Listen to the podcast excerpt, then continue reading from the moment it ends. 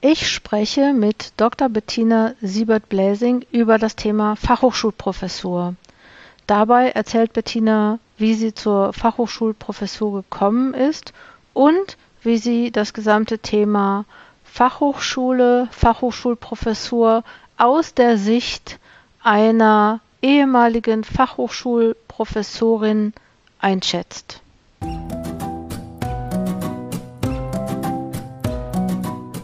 Herzlich willkommen zum Coaching Zone Podcast. Ich bin Dr. Jutta Wergen von Coaching Zonen Wissenschaft.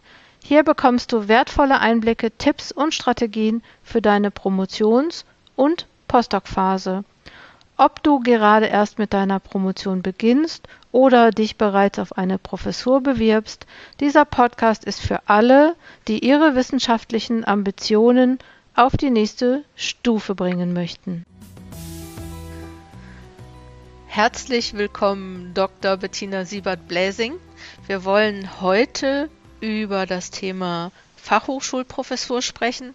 Und ähm, wir haben gerade festgestellt, und das finde ich total schön, dass du schon das dritte Mal in meinem Podcast bist. Wahrscheinlich bist du jetzt schon auch die äh, prominenteste hier fast in meinem Podcast. Wir haben schon mal im Juli 2021 in Episode 102 über deine Dissertation gesprochen und du hast dich auch beteiligt an der an dem Projekt 2021, was ich gern früher gewusst hätte. Und ähm, das war Episode 117. Ich verlinke die jetzt hier nochmal. Und jetzt, ähm, das ist ja jetzt schon anderthalb Jahre später und ähm, du bist sogar schon Fachhochschulprofessorin gewesen, sag ich mal. Aber eigentlich, weiß ich nicht, wenn man einmal Professorin ist, ist man das dann für immer oder äh, wie fühlt sich das an? das ist eine spannende Frage, dann sowas. Also, also wenn man, ich war äh, an einer FH Fachhochschule dann Professorin, dann so. Äh, das Spannende ist ja, dass man merkt, also es gibt ja ein Berufungsverfahren, man wird irgendwann dann auch so richtig ernannt, zwar online, ne, kriegt irgendwann einen Brief, also nicht mit irgendeiner Veranstaltung. Also das ist schon auch ähm, so, dass man sich an diesen, diesen, diesen Titel und den Status dahinter auch so ein bisschen gewöhnen muss. Und wenn man von einer Fachhochschule kommt, dann ähm, kommt man generell aus der Praxis. Das ist so äh, aus der Berufspraxis. Das ist ähm, schon seltsam plötzlich Professorin zu sein. Jetzt die Tage, äh, also ich bin es jetzt nicht mehr, jetzt die Tage, hier liegt noch ganz auf meinem Schreibtisch noch ein Brief, habe ich irgendwann vom Bayerischen Landtag äh, ein ganz formelles Schreiben gekriegt, was mir zu meiner Professur gratuliert wurde, die ich mittlerweile schon gar nicht mehr habe, ähm, wo ich auch gemerkt habe, boah, keine meiner Stellen hat, hat mir bisher der Bayerische Landtag gratuliert. Ne? So.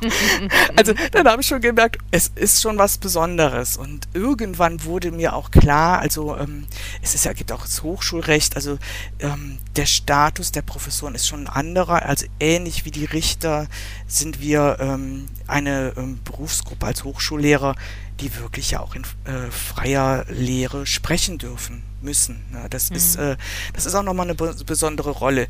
Wie es genau funktioniert, da können wir gleich nochmal was dazu erzählen. Aber ähm, es, es ist ein Gewöhnungsprozess. Es ist auch ein bisschen cool. Ne? So, ähm, und dann ist es ganz oft so, dass es einfach meine Arbeit war. Ne? So, mhm. das ist, äh, also wie, wie mal, keiner, der, der eine kleine Einrichtung leitet, sagt, ich bin hier die Einrichtungsleitung. Ne? Mhm. Also ich glaube, dass man da einfach kurzfristig ein bisschen mit kokettiert. Was ich auch gemerkt habe, ähm, ja, es, es, es macht ja auch mal was mit dem Gegenüber. Ne? Also wenn man sich mhm. mit diesem Titel irgendwo vorstellt, dann hat es die Gefahr, dass es den Gegenüber auch, also es, ist ein Statusspiel. Manchmal auch, dass das sich Gegenüber auch klein machen oder groß machen. Also ich finde, es ist primär eher eine Sache für den wissenschaftlichen Bereich, dass man weiß, ah ja, genau auf der Ebene ist jemand unterwegs. Und in der Nachbarschaft hat es eigentlich keinerlei Relevanz. Sollte nee. man echt. Nee. ja, ich habe dann schon eine ältere Nachbarin mitgekriegt, dann sowas immer. Ich sehe nicht aus wie eine typische Professorin. Ich bin mhm. klein und ein bisschen gedrungen, dann sowas und äh, auch recht wuselig, äh, ruhig wuselig, dann sowas. Also mal kann, ich, ich könnte genauso wahrscheinlich irgendwie an der Kasse auch arbeiten. Ne? So. Ja, obwohl ich finde schon, dass du wie eine Professorin aussiehst. Lass uns mal kurz, also die Frage ist ja, wie sehen Professorinnen aus? Vielleicht ja, bist genau. du ja auch eigentlich so der Prototyp. Äh, nee, jetzt will ich nicht sagen, die sind alle klein und gedrungen. Ähm, vielleicht noch mal ganz kurz so äh, zum, zum Anfang. Du bist ähm, Sozialpädagogin, Journalistin. Du hast auch eine eigene, hast du eine eigene Praxis als systemische Beraterin, Supervisorin? Oder wie, äh, zumindest hast du eine eigene Website, ne? So, also ich würde gerne jetzt kurz was zu dem Weg, wie du überhaupt zur Promotion, du hast ja eine, hast du eine kooperative Promotion gemacht?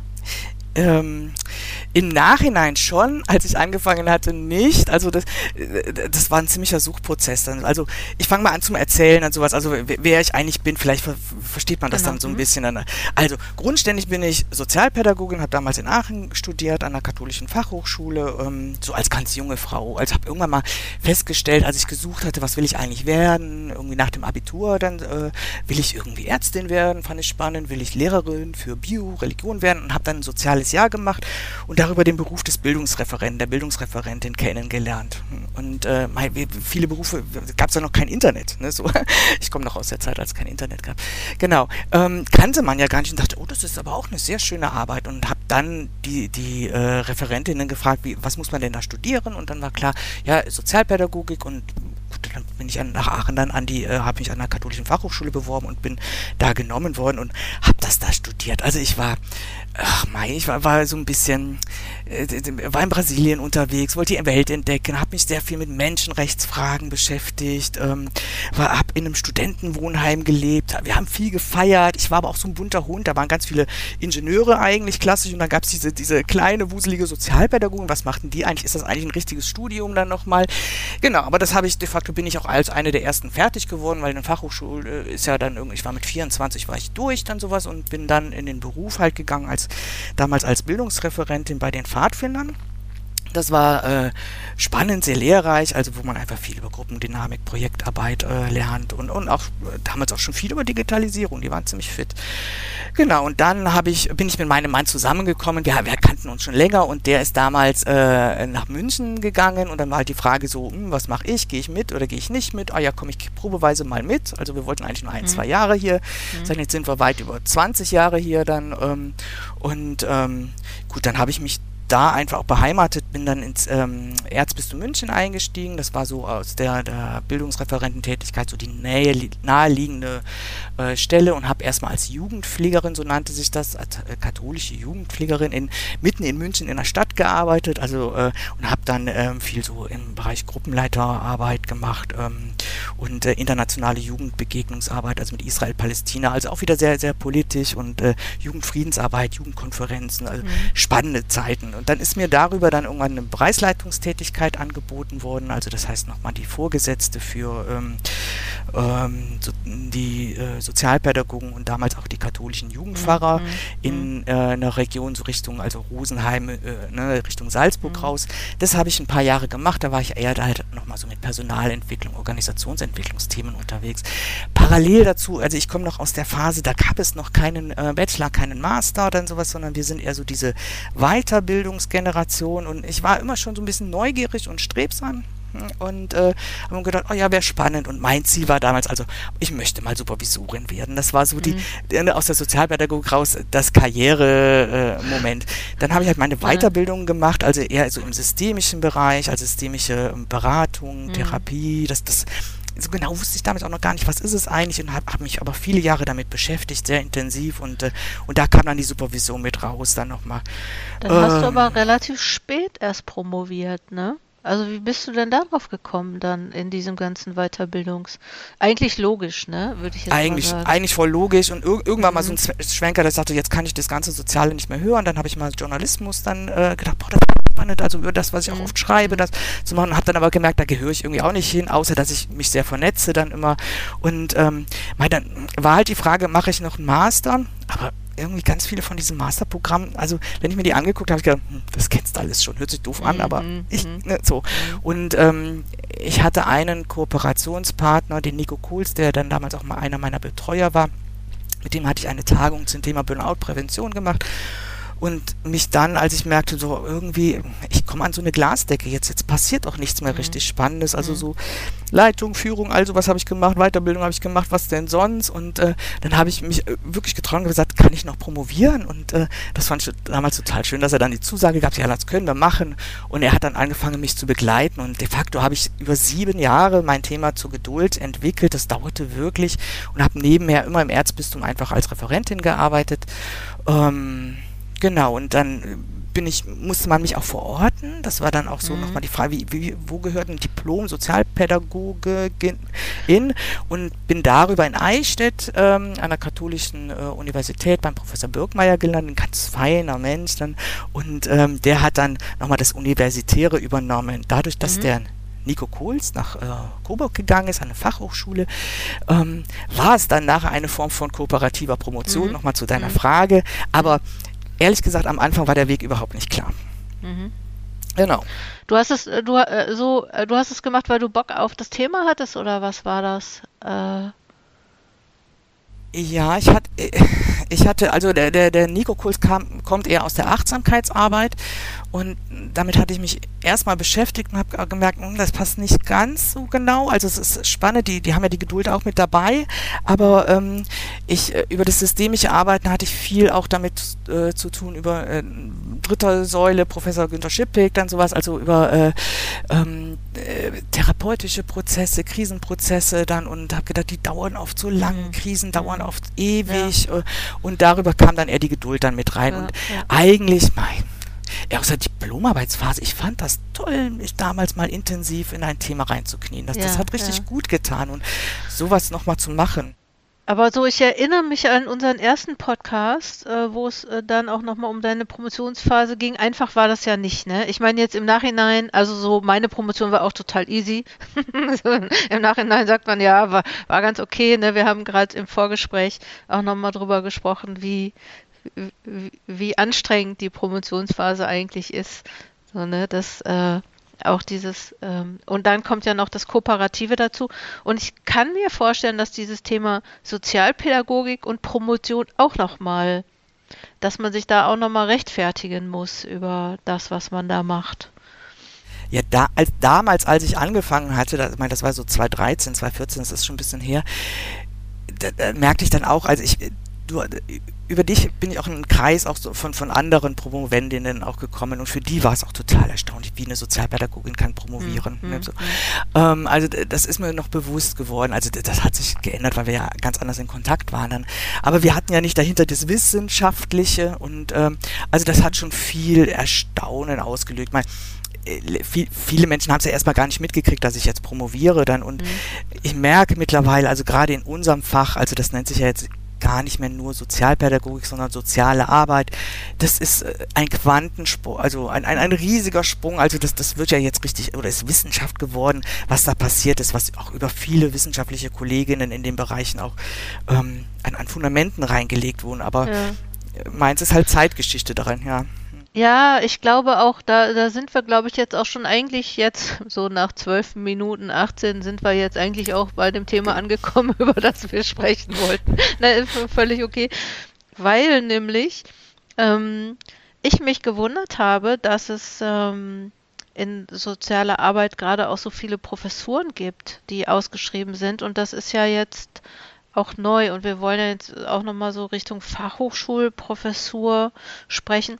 Hattest du dieses Thema Professur eigentlich auf dem Schirm oder seit wann? Wann hattest du das auf dem Schirm? Also wenn ich ehrlich bin, ich, ich habe mal irgendwann in einer Weiterbildung eine Übung gemacht, also äh, nach dem Motto, wie alt werde ich eigentlich und dann rückwirkend so eine Zielfindung, dann wenn du das mal zurückbaust. Mhm. Dann mal. Damals, es hört sich ein bisschen vielleicht erhaben an, hatte ich so das Bild, ich bin irgendwann in Harvard, ich war damals so Richtung Boston ein bisschen unterwegs, dann so Professorin mhm. und äh, habe zwei Kinder, okay, ich habe ein Kind, dann sowas und ein Kind, ein mhm. Hund, dann sowas. Äh, und äh, also ich, ganz ehrlich, hatte ich immer schon ein Bild vor Augen, aber es war ja so, so nicht greifbar. Also, und es hatte damals wirklich auch noch diesen, diesen riesigen roten Teppich Universitätsprofessur. Also, ich dachte, das bisschen nicht. Aber das Lehrende, das Weitergeben, das, das haben viele Kolleginnen. Also irgendwann in einen Erfahrungsbereich zu kommen und zu sagen, boah, jetzt habe ich so viel gesehen und ähm, ich würde gerne an, an, an neue Kolleginnen einfach ähm, Wissen weitergeben. Mhm. Wie, in welcher Form, ob es die Professur ist oder ob es in der Leitung ist oder im Coaching ist, in der Supervision, da gibt es ja ganz unterschiedliche Ebenen. Ja. Aber es, es war schon immer ein bisschen mit da. Aber nicht nur. Ne? Also du warst ja auch relativ, also ich sage jetzt mal so vergleichsweise alt, weil du halt diesen Lebensweg und ich meine, den braucht man ja wahrscheinlich auch für die FH-Professur, weil du diesen Lebensweg ja auch schon gegangen bist, ne? Also dieses, diese Praxis, äh, dieses, den, den Beruf ähm, ge gemacht hast. Glaubst du, das ist eine Option für viele so, dass für viele, die jetzt, weil ich, ich frage dich deshalb, weil ich öfter auch diese Anfragen bekomme, ne, dieses so, ähm, bis wann darf ich eigentlich promovieren? Ne? Darf ich eigentlich promovieren, wenn ich jetzt schon 20 Jahre im Beruf war? Vielleicht ähm, so, das war bei dir wahrscheinlich nicht so lange, ne? Was denkst du darüber?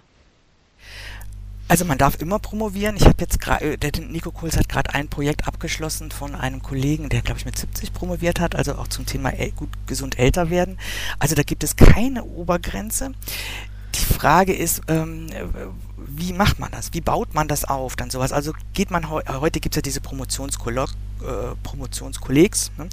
Ähm, ich glaube, da tut man sich wahrscheinlich als ältere Person etwas schwer reinzukommen. Mhm. Ähm, wo ich sage, hm, wo ist es dann Altersdiskriminierung auch an, an manchen mhm. Punkten. Ja. Ähm, aber ich habe ja ähm, nebenher, ich habe ja von außen an der Universität promoviert und da gibt es kein No-Go. Ne? Also die Grundfrage ist immer, welche Universität oder Hochschule nimmt ein, welcher Professorin, Professoren begleitet ein. Aber ähm, ähm, gerade, ich finde, äh, für, für die Kolleginnen, die äh, mit viel Berufserfahrung rangehen, ist es durchaus eine Variante. Ähm, man muss halt irgendwann, da ist mir auch bewusst geworden, auch wenn ich noch promovieren will, das war, dann muss ich das jetzt machen, weil sonst äh, läuft mir dann auch ein bisschen die Zeit davon. Also irgendwann muss man dann einfach in die Richtung sich auch entwickeln. Man braucht ja auch Methoden, ne? so mhm. wissenschaftliche Methoden, die man, das ist so ein bisschen das, was man, ähm, wenn man vielleicht auch nochmal drauf schauen, also für wen ist es eigentlich, wenn man aus dem Beruf kommt und viel mitbekommen hat. Ähm, wir haben berufliche Techniken und Erfahrungen, da können wir stundenlang erzählen von. Das ist mhm. auch für mhm. Studierende sehr spannend.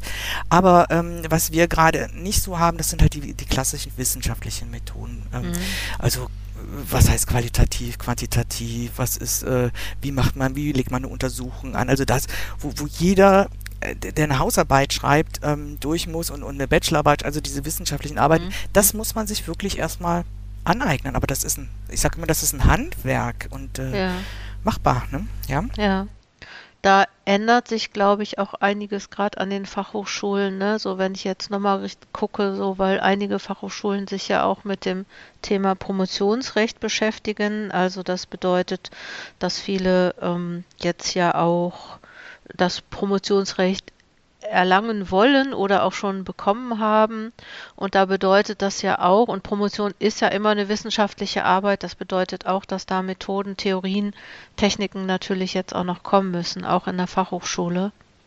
Genau, also das sind ganz viele Fachhochschulen, wie du sagst, die es auch schon machen, die es auch wirklich auf einem sehr hohen Niveau auch machen. Mhm. Also mhm. das ist ja oft so. Also wenn, wenn man ähm, äh, plötzlich ähm, nachweisen muss, äh, wir machen das genauso gut jetzt wie die Universitäten, mhm. dann machen sie es oft sogar noch viel besser. Ne? So, ja. Also um, um die Anerkennung zu kriegen. Also deswegen, ähm, also, das ist ein guter Weg der Fokus ist einfach ein anderer. Wenn ich an der Universität bin, dann bin ich tendenziell eher nochmal in den Theorien unterwegs, also äh, auch in der tendenziell eher in der Grundlagenforschung und wenn ich an der Fachhochschule bin, dann bin ich eher in der Anwendungsorientierung, äh, mhm. Anwendungsforschung mhm. auch unterwegs.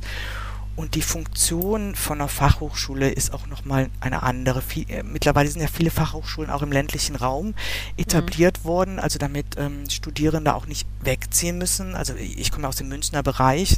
Das ist schon sehr, sehr anstrengend. Also wenn man dann immer nach München rein ins Zentrum fahren muss und dann vielleicht anderthalb Stunden zu einer Vorlesung unterwegs ist. Mhm. Und die eine, die ist dann vielleicht um 8 Uhr morgens, mittags und äh, abends. Dann, mhm. Also da, da auch wirklich in den Regionen ähm, äh, einfach die, die akademische Ausbildung auch möglich zu machen. Mhm. Und das ist, finde ich, ein ganz großer Teil, der sich auch noch weiterentwickeln sollte. Ähm, welche kleine Einrichtung hat eine eigene Forschungs- und Entwicklungsabteilung? Das, das, das gibt es mhm. ja nicht dann nochmal. Also die, viele ja. der Stellen sind ja auch refinanziert und ganz knapp kalkuliert. Äh, also wenn, wenn man auf die großen Konzerne schaut, die haben ja einmal so diese, dieses Forschungs- und Entwicklungsteil.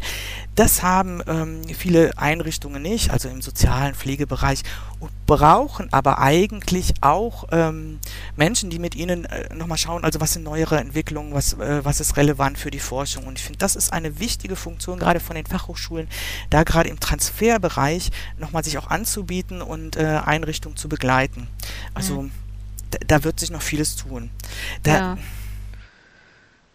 Ja, ja, nee, ähm, äh, finde find ich einen interessanten Aspekt.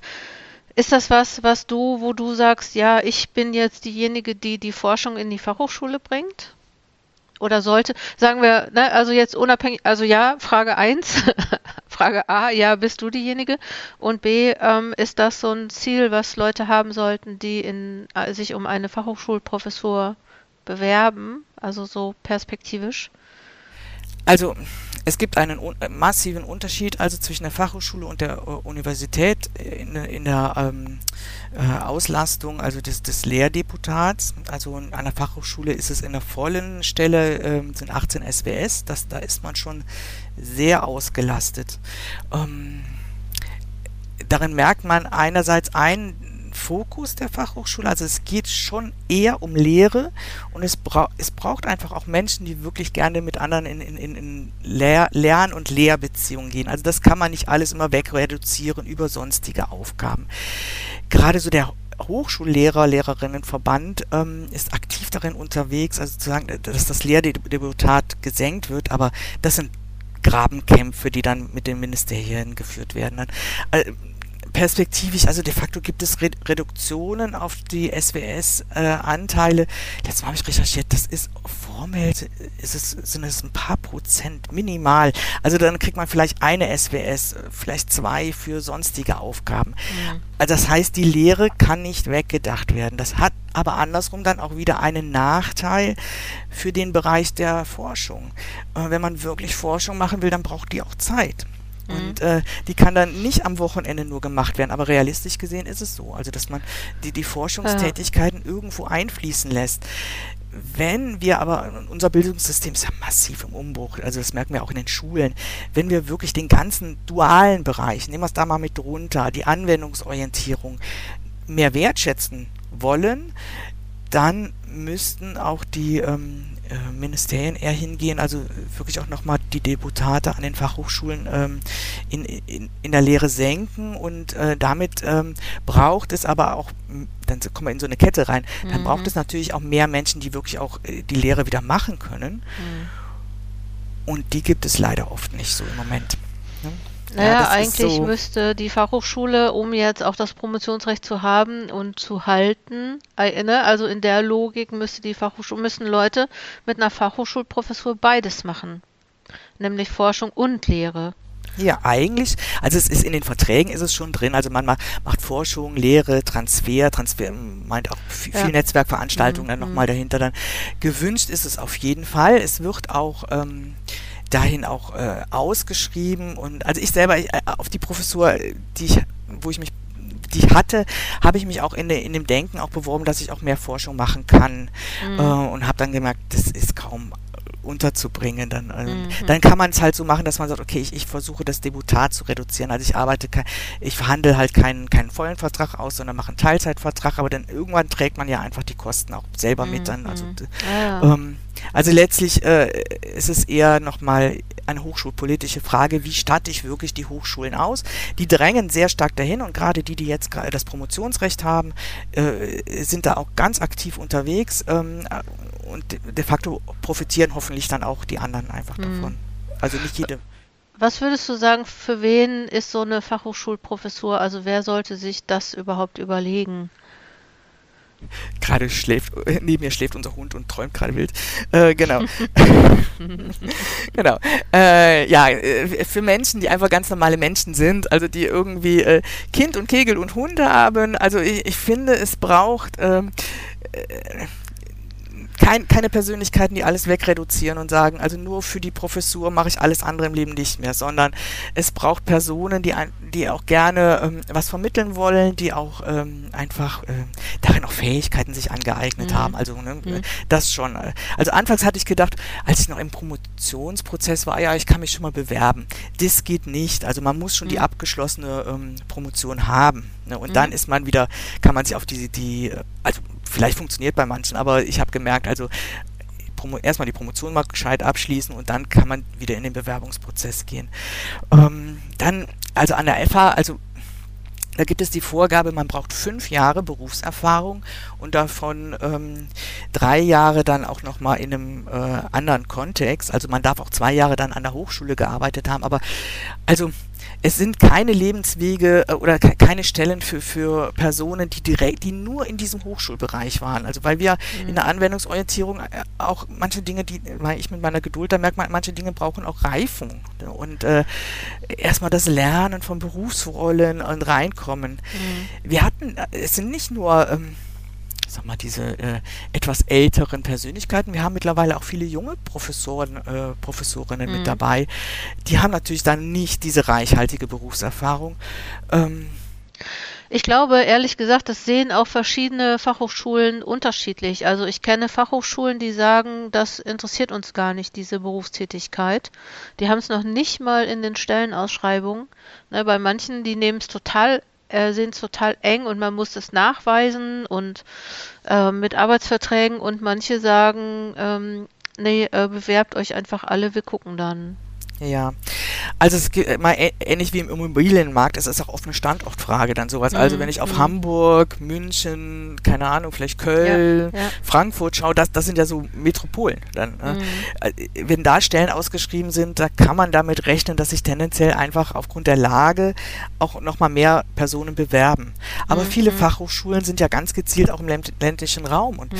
üblicherweise muss ja eine Liste mit drei äh, Kandidaten, Kandidatinnen erstellt werden und es ist phasenweise auch so, dass diese Listen nicht immer zustande kommen. Mhm. Also deswegen lohnt es sich immer, ähm, sich auch zu bewerben. Mhm. Ähm, und also Genau, man, man, muss halt ein bisschen, ah, das Wichtige ist halt zu schauen, ist es eine, eine, Professur, die im weitesten Bereich wirklich so in mein Profil hineinpasst, mhm. dass ich auch Expertise habe. Also ne, sonst sich verdrehen ja, bringt ja, auch nichts. Ja, also, aber durch diese ganze Fülle auch der Berufserfahrung, ähm, mhm. Man, hat immer ein ganzes Portfolio dann, also da dann, mhm. ne, wo man eher hintendiert und äh, also auf jeden Fall mal bewerben und dann kann man ins Gespräch gehen, wenn man eingeladen wird. Vielleicht eigentlich auch eine gute Wahl für Leute, die berufsbegleitend promovieren, oder? Es Total. gibt ja eigentlich auch ziemlich viele, die das machen und die dann sagen, okay, jetzt, ne, also vielleicht haben die da ja auch Vorteile, weil sie ja den Be Beruf ähm, sozusagen mitbringen. Genau, und es gibt noch einen weiteren Vorteil. Also wenn man an die Universität geht, dann ist dann die äh, Habilitation dann auch gefordert. Mhm. Oft. Ne? Mhm. Ähm, ich, wahrscheinlich nicht immer, aber oft. Ähm, an der Fachhochschule kommt man halt, ähm, da reicht im Prinzip die, die mhm. ähm, Promotion und ich mhm. sage immer, das ist aber die Doppelqualifikation, also nicht in dem Sinne, oh ja, da kommt man leichter rein, sondern es, äh, man braucht ja, wirklich ja. dann auch nochmal diese Expertise ja. im, im Feld, ne? also dass man äh, da rauskommt und äh, das in der Kombination macht und äh, die Tätigkeiten sind dann ganz ähnlich, ne? also mhm. mein, man äh, lehrt, man hält Vorlesungen online, Präsenz, das hängt, das hängt wirklich von der Hochschule ab, wie die Arbeitsweisen sind da entwickelt sich ja im Moment ganz viel und, und betreut einfach ganz viele Menschen, also in ihren, ich sag mal, wissenschaftlichen Projekten. Ne? Also von der Hausarbeit über die Bachelorarbeit, Masterarbeit hin zur Promotion. Wenn ich jetzt, wenn, wenn ich jetzt so, so zu der Frage kommen würde ähm, oder komme, ne, so was braucht man da eigentlich bei der ähm, bei der Berufung auf eine Universitätsprofessur ist ja bekannt, dass beispielsweise ähm, Drittmittel, Anzahl von Publikationen, Kriterien sind, auch diese diese Professur zu bekommen, natürlich auch Vernetzung und Netzwerke und so die ganzen Sachen. Was ist da, ist das, ja, das wird anders sein, ne? Weil, ähm, was, wie ist das, was braucht man an der FH, wenn man sich da bewirbt? Was sollte man gemacht haben? Also es ist anders und es ist nicht anders. Also was ich auf jeden Fall, was ich empfehle, ist, ähm, sich auch schon im Promotionsprozess einen, äh, den Lebenslauf nochmal zu überarbeiten. Also mhm. den in einen wissenschaftlichen Lebenslauf zu verwandeln. Also der ist mhm. anders als nochmal auf eine Leitungsstelle von einer Einrichtung. Und in diesen Lebenslauf alles mal aufzulisten, was man quasi gemacht hat. Ne? Mhm. Also jeden Workshop, jeden Vortrag, jede, ähm, ähm, jeden kleinen Artikel auch, äh, vielleicht auch manchmal in Verbandszeitungen. Das sind keine hochgradigen wissenschaftlichen äh, Publikationen, aber das sind für, für den Beruf Veröffentlichungen oder äh, Podcasts und so. Also all mhm. sowas äh, mal überhaupt mal dokumentiert zu haben, das kriegt man nicht mhm. rekonstruiert. Und dann kann man ganz spezifisch für die jeweilige Stelle auch nochmal schauen, es ist ja ein ein Bewerbungsschreiben. Also was, was davon hebe ich vielleicht auch nochmal hervor. Mhm. Also, das heißt, natürlich muss man Veröffentlichungen haben. Also, wenn man gar niemals was geschrieben hat, wie will man dann auch einen Menschen begleiten, der, der, der, äh, zum Studium gehören ja auch viel Schreibarbeiten dazu. Mhm. Also, die, diese Erfahrung sollte man haben und mhm. man dokumentiert natürlich auch über das, wo, wo man ähm, veröffentlicht hat, ähm, also das, das kann, kann, können Fach, Fachzeitungen sein, wie gesagt Verbandszeitungen, dass man vernetzt ist. Mhm. Das finde ich ist fast nochmal das, das größere Kriterium in der ähm, Fachhochschulprofessur, dass man, dass man weiß, wo sind andere Fachleute, Communities unterwegs mhm. und mhm. Äh, da auch irgendwo ähm, ein bisschen, bisschen tiefer eingetaucht ist. Mhm. Ja. Ich habe, äh, witzigerweise fällt mir gerade ein, ich habe äh, vor gar nicht allzu langer Zeit eine Person ähm, gecoacht, die Professorin geworden ist. Äh, Pro Professor kann man ja ruhig so sagen wo es äh, darum ging ähm, oder wo der Person in der Anfangszeit zum Beispiel wichtig war, es war auch eine Professur in sozialer Arbeit, zum Beispiel Kontakte zu den örtlichen Stellen da aufzunehmen, ne? Also so mit, äh, also auch in der Praxis, also Beziehung auch zur Praxis und Forschung auch mit ja, PraxispartnerInnen zu machen. Ich glaube, das sollte man in der Fachhochschule dann wahrscheinlich auch mehr irgendwie berücksichtigen. Also die, das ja. örtliche, oder? Das hängt wieder von der von der Professur auch ab. Also mhm. das ist ähm, mal jede Hochschule ist anders. Also mhm. es gibt Hochschulen, die schreiben ganz gezielt nochmal in ihre Ausschreibung rein, wir möchten, dass unsere Professoren Professoren in der Region wohnen. Es gibt Hochschulen, ähm, die wissen, dass sie einfach eine Pendlerhochschule sind. Mhm. Ähm, also dass sowohl die Studierenden ähm, mit hinzukommen, aber äh, ich glaube, dass dass immer ein Grundinteresse auch nochmal äh, sein sollte, in welcher Region ist eine Hochschule auch äh, angesiedelt und welche äh, Player gibt es, Akteure gibt mhm. es in, in, äh, in der Umgebung, wie man die Kontakte aufnimmt. Wir wissen ja über Corona, es ist auch ganz vieles online auch passiert, aber dass, dass man Mei, es gibt Hochschulprofessoren, die sind total introvertiert und äh, kriegen kaum einen Satz irgendwie wahrscheinlich in, mhm. äh, raus, genauso wie, wie, an der Universität. Und es gibt Hochschulprofessorinnen, die, die total kommunikativ und äh, mhm.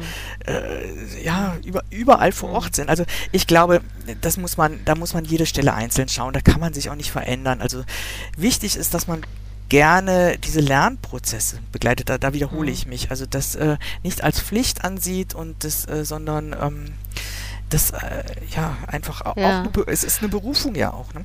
Mir fällt auch ein, ich habe auch vor kurzem eine Professorin gecoacht, die auf der auf einer, die als Fachhochschulprofessorin eine Habilitation geschrieben hat oder ihre Habilitation beendet hat. Ich glaube, das ist, ähm, also ich habe jetzt so mitgekriegt, wenn ich so in Workshops unterwegs bin, bin ich auch in Fachhochschulen unterwegs, dass beispielsweise auch so das Thema Habilitation eine Rolle spielt, wenn es dann um danach äh, darum geht, Promovierende zu betreuen.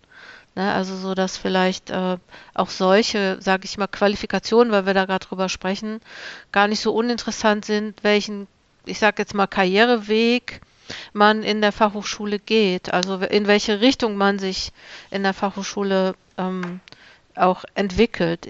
So, weil durch das Promotionsrecht sind da jetzt wahrscheinlich auch mehrere Wege auch nochmal so drin, dass sich das nochmal so ein bisschen differenziert.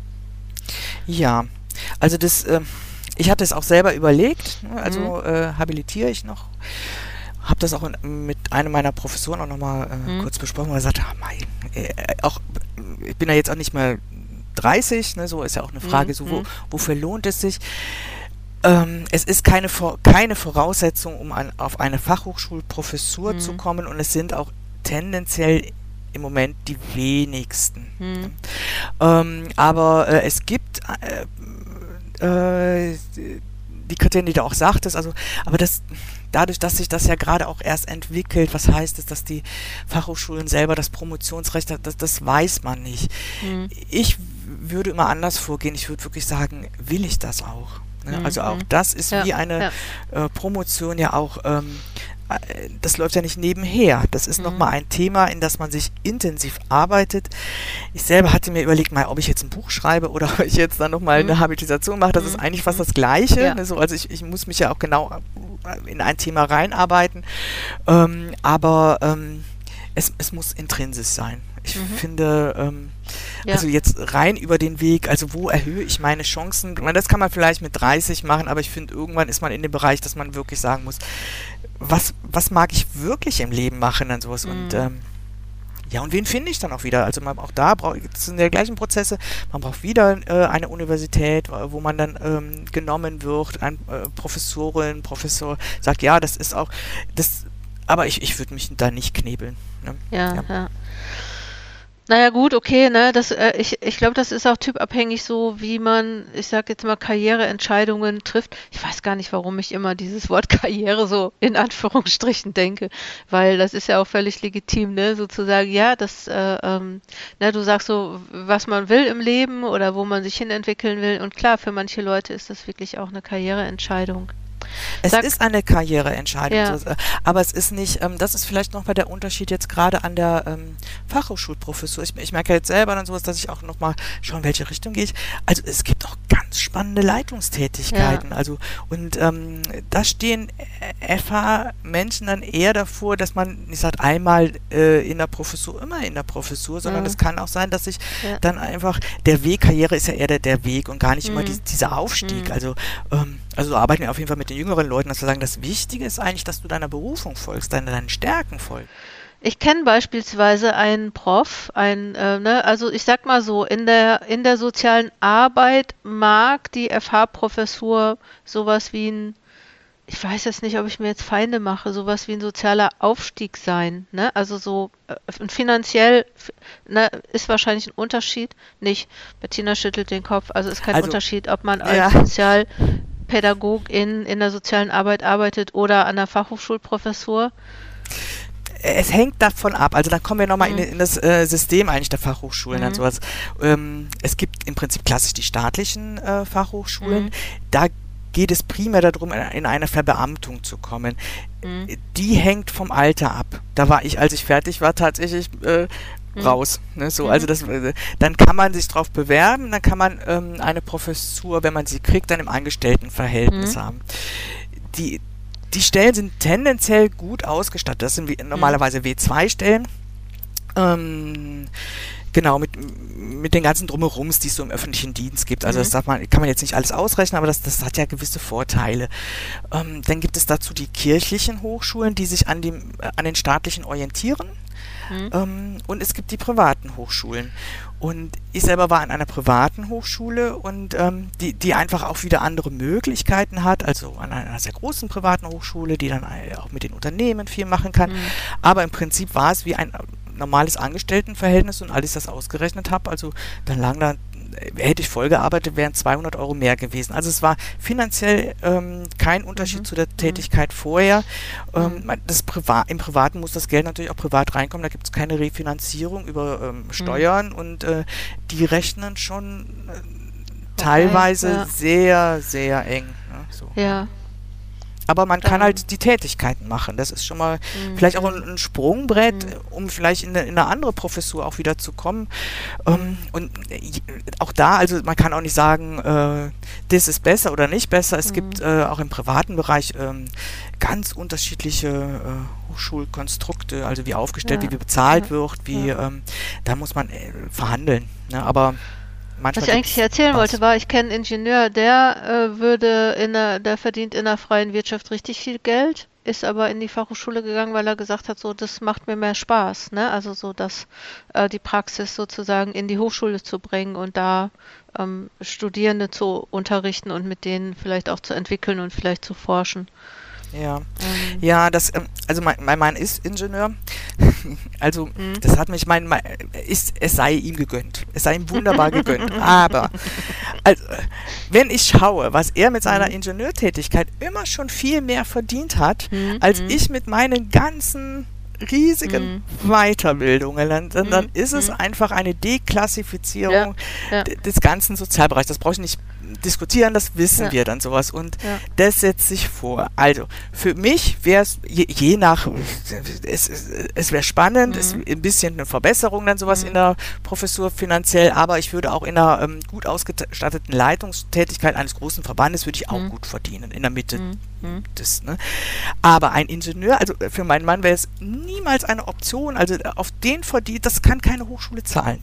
Für mhm. die ist dann phasenweise noch, ich habe einen Kollegen, der, der sagt, okay, dann arbeite ich Teilzeit an der Hochschule, mhm. arbeitet freiberuflich, also ähm, eher nochmal ja. äh, in so äh, Bereich. Damit kann ich natürlich andere Honorare verlangen. Ne? Also das, das ja. gibt es wieder ja. andere Deals dahinter, die Menschen mhm. dann so machen. Mhm. mhm. Aber ähm, also das ist schwierig für die Hochschulen, auch die, äh, ich habe das jetzt auch äh, gerade auch im Architektur, Bauingenieurbereich etwa, also dann die Personen zu kriegen, die an der Hochschule dann auch lehren und sagen, mhm. ich kriege aber in, in, in der Wirtschaft mehr oder im, im Maschinenbau, Elektrotechnik, dann also, da kommen die Hochschulen nicht hinterher. Ne? Mhm. Ja. Mhm. Ja. Ich fände es aber auch nicht schlecht, wenn der Sozialbereich auch mehr verdienen würde. Also. nee, äh, nee, gar nicht. Fände ich auch gar nicht schlecht. Sag, lass zum Ende nochmal wenn ich jetzt diesen Podcast gehört habe und ich bin jetzt gerade in der Promotionsphase und überlege mir, wo geht's hin? Und ich würde so das Thema Fachhochschulprofessur würde für mich interessant sein. Hast du einen Tipp, den du mir geben kannst? Was sollte ich machen, beachten, fra mich fragen? Also erstmal, die, frei werdenden Professoren werden äh, alle ausgeschrieben. Als ich angefangen hatte zu suchen, habe ich wirklich, war ich noch in der Phase, äh, muss jetzt alle Hochschulen einzeln durchgucken, was haben die auf den Hochschulseiten stehen. Aber über Academics werden alle ähm, freiwilligen Professoren stehen mhm. da drin. Und das mhm. ist wie im sonstigen Stellenmarkt auch, dass ähm, die meisten Hochschulen arbeiten noch nach dem Semesterzyklus, also in gewissen Phasen wäre natürlich, ist klar, oh, jetzt im nächsten Semester brauchen wir. Also mhm. es gibt immer so, so Phasen, wo einfach viele Stellen ausgeschrieben werden und dann verdünnt es sich wieder ähm, und dann, dann kommen auch wieder neue. Also deswegen, äh, ich glaube, dass man sich nicht unter Druck setzen sollte, sondern einfach mal den, den Markt beobachten sollte. Mhm. Und dann ist es wichtig, selber auch nochmal abzuklären, das haben wir, glaube ich, gar nicht so von, drauf gesprochen, wie passt die Professur eigentlich auch zu meiner Lebenssituation. Also, wenn ich jetzt, äh, habe ich kleine Kinder, habe ich, hab ich Partner, Partnerin, äh, kann ich umziehen, will ich umziehen, habe ich ähm, sonstige Rahmenbedingungen, pflegebedürftige Eltern, also was. Das sind wirklich auch Kriterien, die hat ja jeder Arbeitnehmer, Arbeitnehmer auch und die treffen Professoren, Professorinnen auch. Und entsprechend mal zu schauen, wo wären tatsächlich auch Hochschulen, die für mich auch gut machbar wären. Manche sind, da kann man über Online arbeiten, ich war etwa im Fernstudium eingesetzt. Da sind auch viele Kolleginnen dabei, die sind froh, dass sie einfach von ihrem Schreibtisch aus zu Hause dann ihre Lebenssituation auch handeln mhm. können. Und es mhm. gibt äh, welche, da muss man umziehen. Also an der Lebenssituation, die muss man mitnehmen, ne? sonst mhm. leidet man. Ähm, genau, auf Academics immer wieder schauen und sich vernetzen. Ne? Also das mhm. heißt, äh, auch jetzt schon äh, nicht von 0 auf 100 zu gehen, äh, sondern mhm. zu sagen, wenn mich das interessieren würde, dann gehe ich mal auf eine Fachtagung und dann reiche ich auch schon mal äh, einen Vorschlag für einen Vortrag ein oder mhm. äh, also sich einfach schon mal in die Richtung zu, zu bewegen. Ne? Und dann mhm. spürt man, also ich bin so jemand, ich brauche diesen Resonanzraum, um zu spüren, passe ich da wirklich auch hin. Mhm. Und darüber dann auch zu merken, tut, tut mir das gut. Ne? Und äh, mhm. Durchaus auch mal bei, bei Fachzeitungen Artikel einzureichen, also einfach sich äh, schon professoral auch zu verhalten. Ne? So, mhm. ähm, äh, ein Forschungsprojekt, das können ja manchmal kleine Projekte sein, aber mit Kolleginnen, also einfach in die Richtung mal zu gehen und ähm, es zu werden. Also mhm. ich glaube, dieses Professorin, das, das sind wir ganz am Anfang bei der Frage, bleibt man das immer, bleibt man nicht, ich komme mhm. aus der Pfadfinderei, Pfadfinder bleibt mhm. man ja auch immer. Ähm, also ich, äh, ich bin jetzt, ich habe gemerkt mit dem Professorentitel, dass das, das, der Doktortitel war ja genauso, da musste man sich ja auch dran gewöhnen. Der war dann mhm. plötzlich ganz normal. Ne, so. Also mhm. man, man, man wächst rein, aber ähm, und, und, und zu schauen, zu spüren, ist es das oder nicht. Und äh, ich weiß gar nicht, ob ich wieder in, in so einer Stelle sein werde, mhm. die sich mhm. Professur nennt. Es war spannend eine Zeit lang, ich, ähm, aber ähm, ich finde, man muss wirklich äh, ein bisschen, ich habe so die These, Wasser fließt immer, ein bisschen fluide sein und schauen, mhm. ähm, was sind noch Lebensaufgaben. Und äh, mhm. auf dem Weg kann es eine Professur sein oder eine Teilzeitprofessur, Professur, ne, ähm, mhm. ähm, aber den Markt ein bisschen beobachten und sich selber auch beobachten und Feedback holen. Ne? Also mit Menschen einfach sprechen, die einen kennen. Ne? Ja. ja, ja. Und vielleicht auch mit Professorinnen. Die, genau. Die das ja. schon machen, ne? Also so. Ja, und die Scheu auch verlieren. Also es ist heute nicht mehr dieses Unantastbare. Das sind mhm. äh, Menschen, die, die wirklich auch spannende Themen bearbeitet haben, aber das sind ganz normale Menschen. Also die, das war, also mit ihren Eigenheiten und die freuen sich auch, wenn sie ein, wenn sie auch mal, ich rede ja auch gerne, ne, so, wenn sie mal gefragt, ja, genau, gefragt werden, wie bist du eigentlich dahin gekommen und, ähm, ja, ja. Das ist vielleicht auch nochmal interessant, ne, sich so Wege anzuschauen und, ähm, ich denke mal auch äh, so auch zu überlegen, will ich, ne, das hatte ich jetzt gestern in einem Coaching, ne, so will ich in dieses System, ne, will ich da reinpassen?